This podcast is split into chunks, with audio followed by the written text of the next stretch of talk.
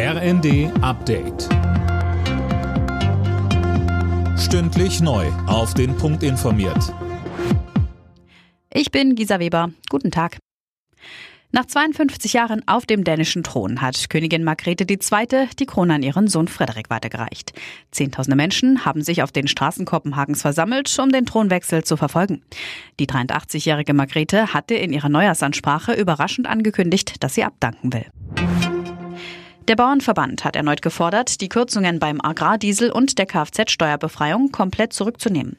In einer Stellungnahme zur Anhörung im Finanzausschuss wird vor einem Höfesterben gewarnt. Mehr von Tim Britztrup.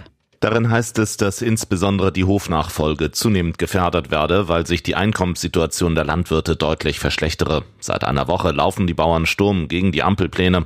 Morgen steht nochmal eine große Abschlusskundgebung in Berlin an. Die Kürzungen im Agrarbereich wurden inzwischen zum Teil wieder einkassiert. Kanzler Scholz spricht von einem guten Kompromiss. Subventionen könnten nicht auf ewig bestehen bleiben. Die GDL lehnt eine Schlichtung im Tarifstreit mit der Deutschen Bahn ab. Das hat Gewerkschaftschef Weselski in der Stuttgarter Zeitung klargestellt. Über grundsätzliche Angelegenheiten lasse sich nicht schlichten, sagte er. Vor allem die Senkung der Arbeitszeit steht einer Einigung noch im Weg.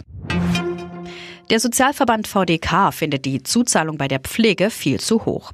Seit Jahresbeginn zahlt man im ersten Jahr rund 2500 Euro monatlich dazu, wenn man in einem Pflegeheim untergebracht wird. Das karikieren den Begriff Versicherung, sagte VDK-Chefin Bentele. Sie fordert ein nachhaltiges Finanzierungskonzept. Die Pflegeversicherung müsse wieder das Ziel haben, die Armut Pflegebedürftiger oder auch eine Unterversorgung zu Hause lebender Pflegebedürftiger zu verhindern. Für Gastgeber Deutschland steht heute das zweite Gruppenspiel bei der Handball-Europameisterschaft auf dem Plan. Am Abend geht es in Berlin gegen Nordmazedonien. Mit einem Sieg kann sich die DHB-Auswahl für die Hauptrunde qualifizieren, wenn Frankreich vorher gegen die Schweiz gewinnt.